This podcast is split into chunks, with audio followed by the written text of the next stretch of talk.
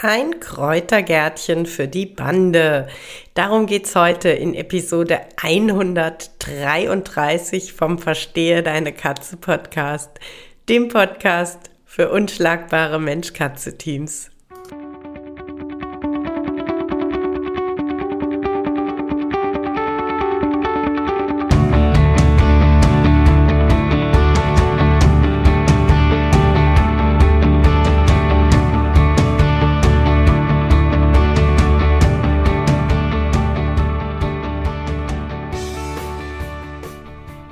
Katrin Knispel, Mentorin für unschlagbare Mensch-Katze-Teams.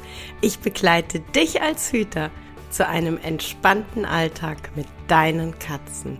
Ganz gleich, ob kleine Frage oder große Herausforderung. Ich bin an deiner Seite.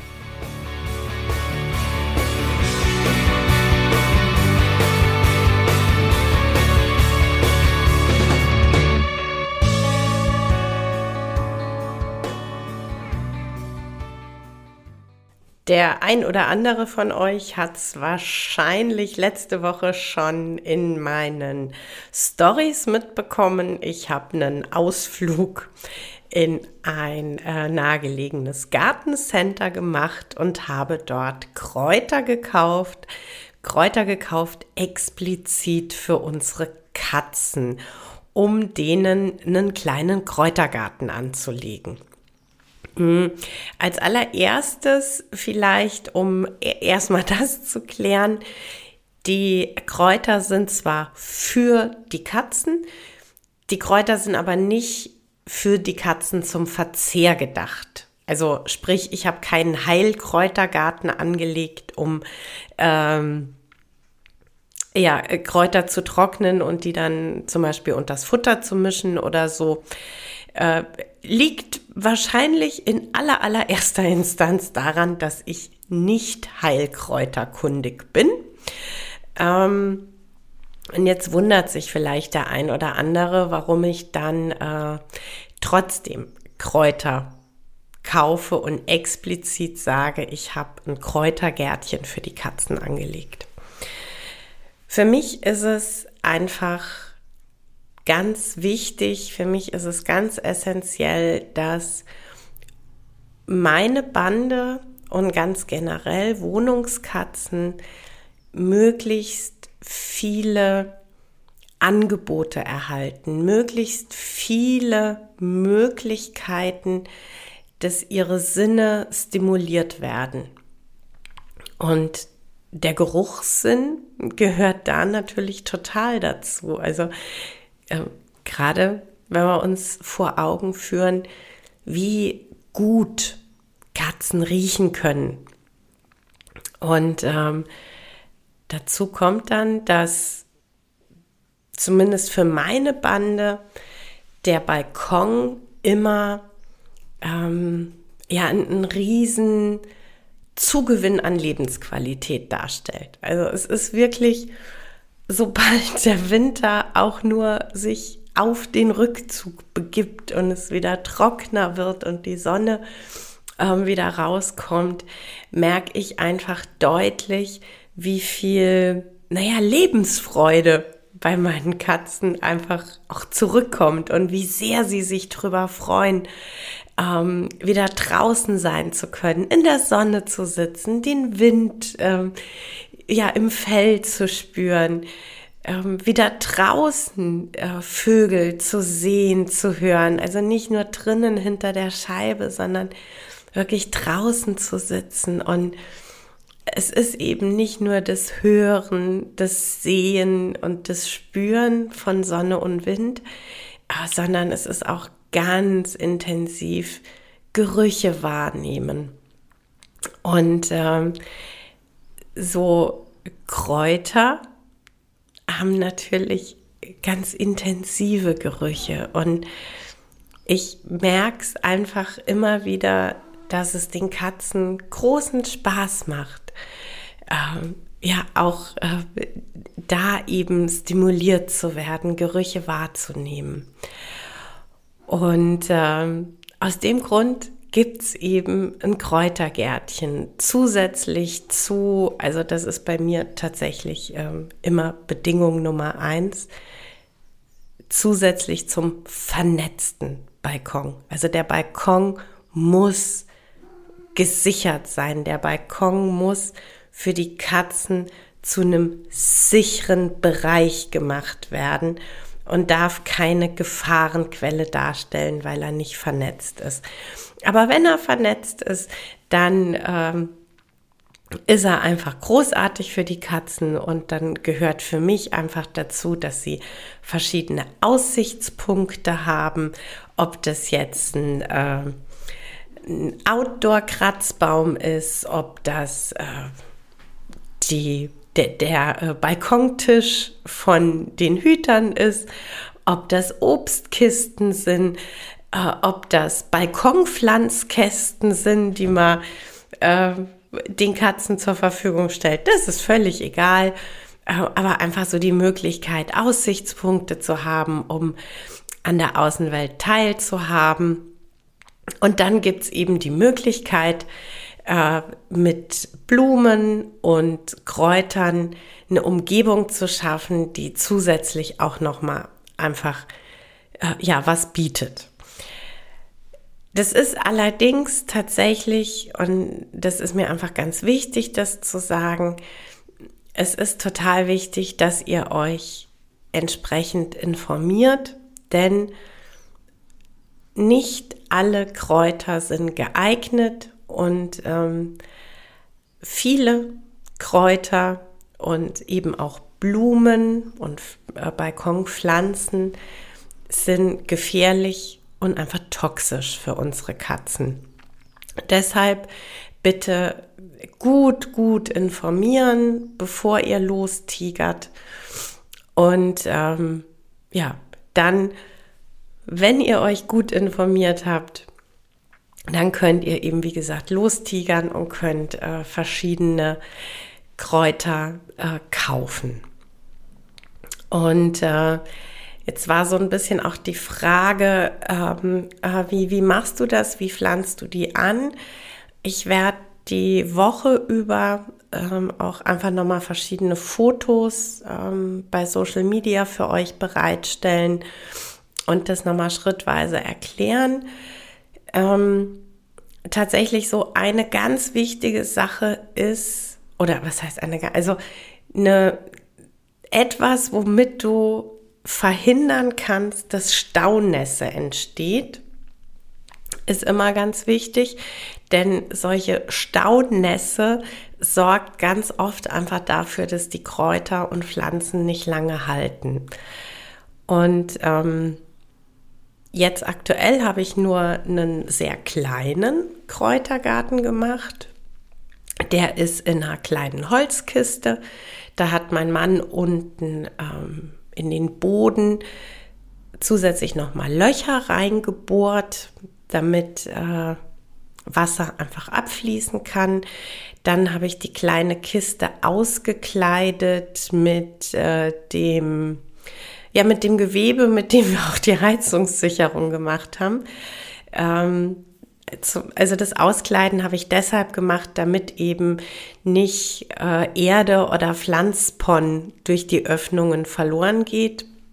Deshalb mit diesem Gittergewebe ausgekleidet. Und dann ist es im, im Endeffekt, ähm, was dir besser gefällt. Du kannst äh, Kräutererde nehmen, Blumenerde äh, da wir selber ähm, eben auch für unsere Blumenpflanzen ein ähm, bestimmtes äh, ja, Pflanzsystem nutzen, für das es äh, so ein Granulat gibt, so ein PON nennt sich das.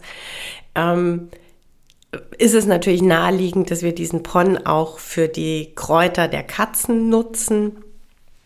Und ähm, also zumindest bei uns führt das dann dazu, dass die Katzen nicht so in der Erde wühlen, was dann für uns Menschen wiederum den Vorteil hat, dass sie keine schwarzen Pfötchen mit reinschleppen und sich da schön auf den hellen Kratzbaum oder unser Sofa legen mit Erdepfötchen. Ähm, und es, meine Erfahrung bei meinen Katzen ist natürlich keine Studie und, und nicht empirisch belegt, aber äh, meine Erfahrung bei meiner Bande, wenn ich dieses PON, also dieses Granulat statt Erde verwende, dann ähm, ist die Motivation, äh, ihr Gärtchen als äh, Toilette zu benutzen, nicht so wahnsinnig hoch. Äh, deshalb auch äh, daher bei uns äh, die Idee, lieber ein Granulat statt Erde zu verwenden. Genau. Ähm, ich habe vor einigen Jahren schon mal ähm, deutlich größer eine äh, flache Sammlerbox genutzt. Da war es tatsächlich ein, ein bisschen aufwendiger aber alles in allem jetzt auch nicht so riesig. Wie gesagt, da werde ich die Woche auch noch Fotos reingeben äh, bei Social Media. Ähm, da war es so, wir haben auch unten wieder äh, Löcher in den äh, Boden der Sammlerbox gebohrt. Dann habe ich ähm, auf der Grundfläche ähm, große Steine so ein bisschen verteilt. Ähm, das war quasi die unterste Schicht. Und darauf habe ich dann ähm, so ähm, Pflanzbänder aus Kokosfaser ähm, aufgeschichtet, damit die Steine dann quasi komplett bedeckt waren. Ähm, darauf dann Erde, da haben wir noch mit Erde gearbeitet und äh, dann da die Kräuter rein.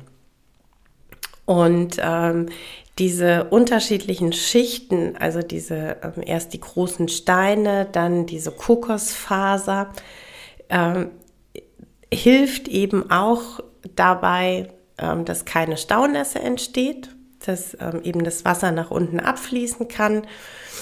Und äh, die, die äh, Bänder aus Kokosfaser haben quasi auch wieder äh, da mitgeholfen, dass die Erde nicht weggeschwemmt wird. Also ne, das Wasser ist durch die Erde durch.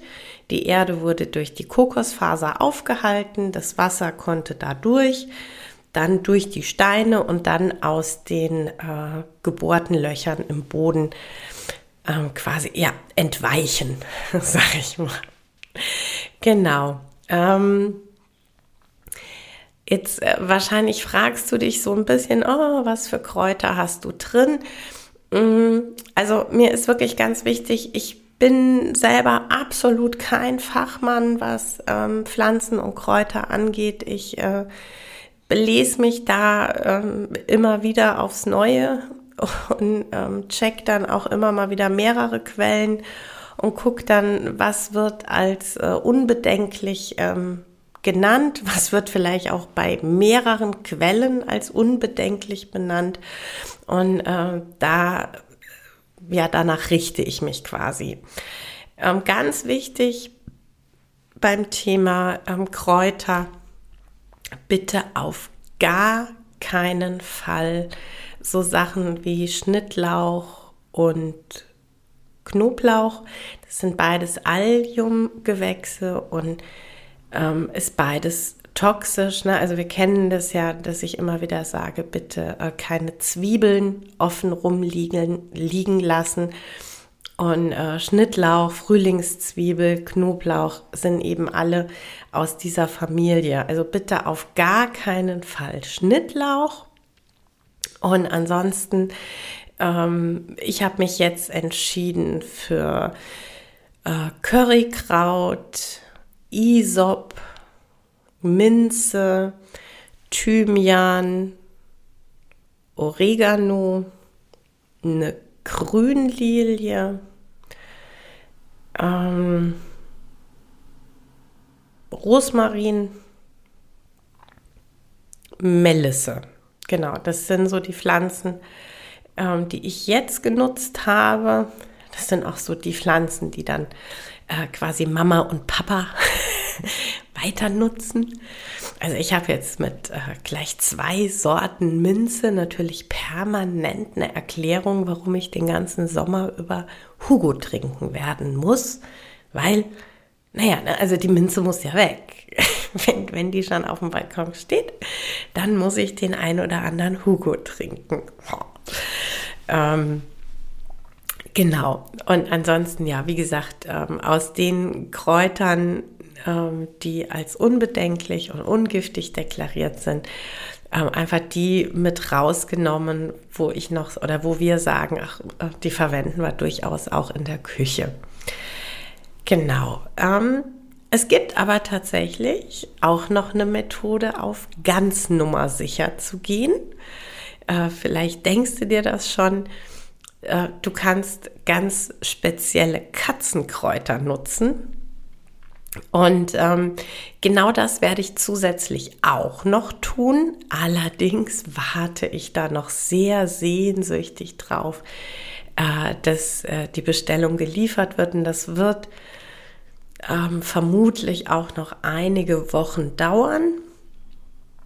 Ähm, einfach ja, mit äh, quasi lebenden, vorgezogenen Pflanzen ist es einfach natürlich so, äh, dass die zum einen erstmal pro produziert werden müssen und zum anderen natürlich dann auch ein Versand erst äh, dann initiiert wird äh, von, vom Gärtner, wenn äh, die Temperaturen auch nachts so sind, dass ähm, der, der Gärtner sagt, für ihn ist es vertretbar, die Pflanzen auf den Weg zu schicken.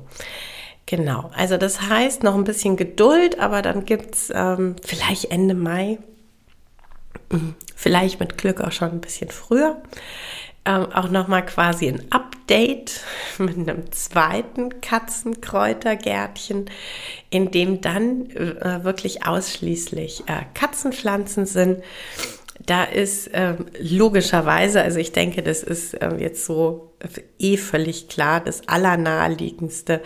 Ich habe Katzenminze bestellt und zwar ähm, unterschiedliche Katzenminze-Sorten ähm, ich habe Katzengamander bestellt.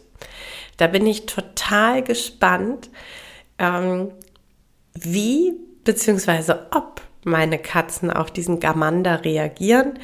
Ähm, ich habe ihn bisher tatsächlich noch nie live vor Ort irgendwie äh, gesehen, benutzt, wie auch immer. Ähm, aber da habe ich jetzt mal ähm, eine Pflanze bestellt, um einfach zu gucken, wie es an. Und ähm, dann habe ich noch, da war ich echt happy, dass das ähm, angeboten wird, äh, eine Duftkiwi bestellt. Ähm, Duftkiwi sagt dir vielleicht nicht ganz so viel wie Matatabi. Also ich habe eine Matatabi-Pflanze bestellt ähm, und auch da bin ich total gespannt. Erstens, wie reagieren die Katzen auf die äh, Pflanze als solches? Denn bisher kennen sie Matatabi nur entweder als Stäbchen mm, oder ähm, äh, ja quasi geschreddert ähm, als Pülverchen, so ähnlich wie Minze. Ähm, genau, also da bin ich total gespannt, wenn die ankommt, wie reagieren sie auf, auf die Pflanze als solches. Und ich bin natürlich auch sehr gespannt, ähm, wie sich diese Duftkiwi dann bei uns entwickelt und ob ich da vielleicht dann ähm, auch äh, Äste abnehmen und trocknen kann.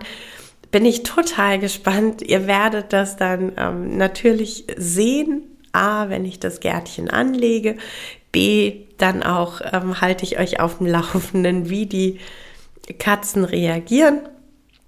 Und ähm, ich halte euch auf dem Laufenden, wie das so mit den äh, Matatabi-Hölzern ähm, funktioniert oder nicht funktioniert. Ähm, also große Spannung für mich, vor allem weil ich nicht wirklich einen grünen Daumen habe. Ähm, aber für meine Katzen tue ich ja irgendwie ganz viele Dinge, die ich vorher nie erwartet hätte. Äh, von daher, ja, kriegen sie eben von mir auch Kräuter angelegt und ein Beet mit äh, oder ein Gärtchen mit ausschließlich Katzenpflanzen.